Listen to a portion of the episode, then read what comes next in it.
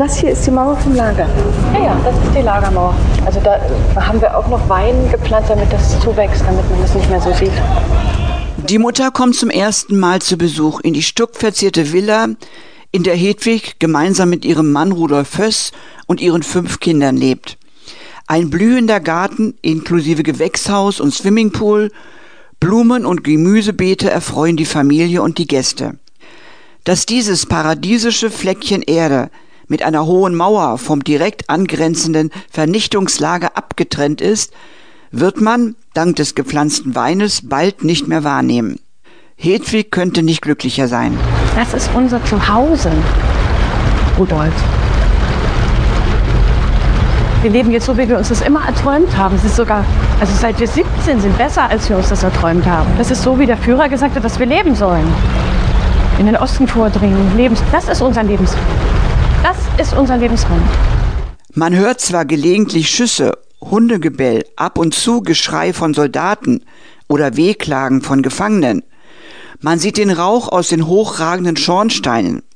Aber das alles kann die Familie wunderbar ausblenden.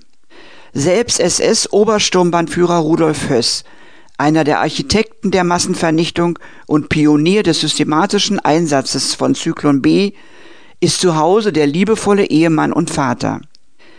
Als er jedoch nach Oranienburg versetzt werden soll, ist das Familienidyll bedroht. Warum versetzen Sie sich denn? strukturelle Veränderung. Was soll das heißen? Sie war nicht spezifisch, aber ich bin nicht der Einzige, der versetzt wird. Das betrifft viele von uns. Wann? Bald. Na, wie bald? Ich warte noch auf Mitteilung. Also wenn das wegen der Untersuchung ist, dann finde ich, dann sollten wir mal mit Himmler reden. Der hat uns ja ermutigt. Nein. Geht nicht darum. Es ist eine politische Entscheidung. Na, dann geht zu Hitler. Das ist doch lächerlich. Wieso ist denn das lächerlich? Du bist doch derjenige, der seine Befehle hier die ganze Zeit in die Tat umsetzt, wenn ich das mal richtig genau betrachte. Hedwig möchte ihr kleines Paradies auf keinen Fall aufgeben. Wir müssen den Tatsachen ins Auge sehen. Wir müssen von hier fortgehen. Nee, du musst von hier fortgehen. Deine Arbeit ist es in Oranienburg, meine Arbeit ist es hier, die Kinder großzuziehen. Das mache ich hier. Ich hätte nie daran gedacht, dass du nicht mitkommst. Wir haben mir gar nicht in den Sinn gekommen. Schau mal, man muss sich doch hier rausgraben. Das weißt du ganz genau. Das ist unser Zuhause, Rudolf. Wohl oder übel macht sich Rudolf Höss allein auf den Weg nach Oranienburg. The Zone of Interest ist inspiriert vom gleichnamigen Roman von Martin Amis. Regisseur Jonathan Glazer zeigt jedoch, anders als im Buch beschrieben, nicht das Grauen im Lager. Zu leicht könnte man sich als Zuschauer von den Bestien in Menschengestalt davon distanzieren. Nein, er präsentiert eine scheinbar völlig normale Familie.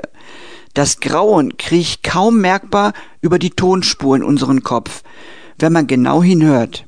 Schüsse, Schreie, Stiefellen, Gebell, Maschinen, man muss es nicht sehen, um es wahrzunehmen.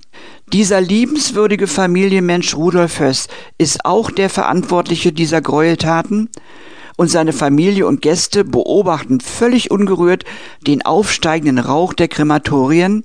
Hedwig ist stolz auf einen geplünderten Pelzmantel. Gedreht wurde The Zone of Interest an Originalschauplätzen am KZ Auschwitz. Zwei der besten deutschen Darsteller spielen das Ehepaar Höss, Sandra Hüller und Christian Friedel. Der Rudi nennt mich die Königin von Auschwitz.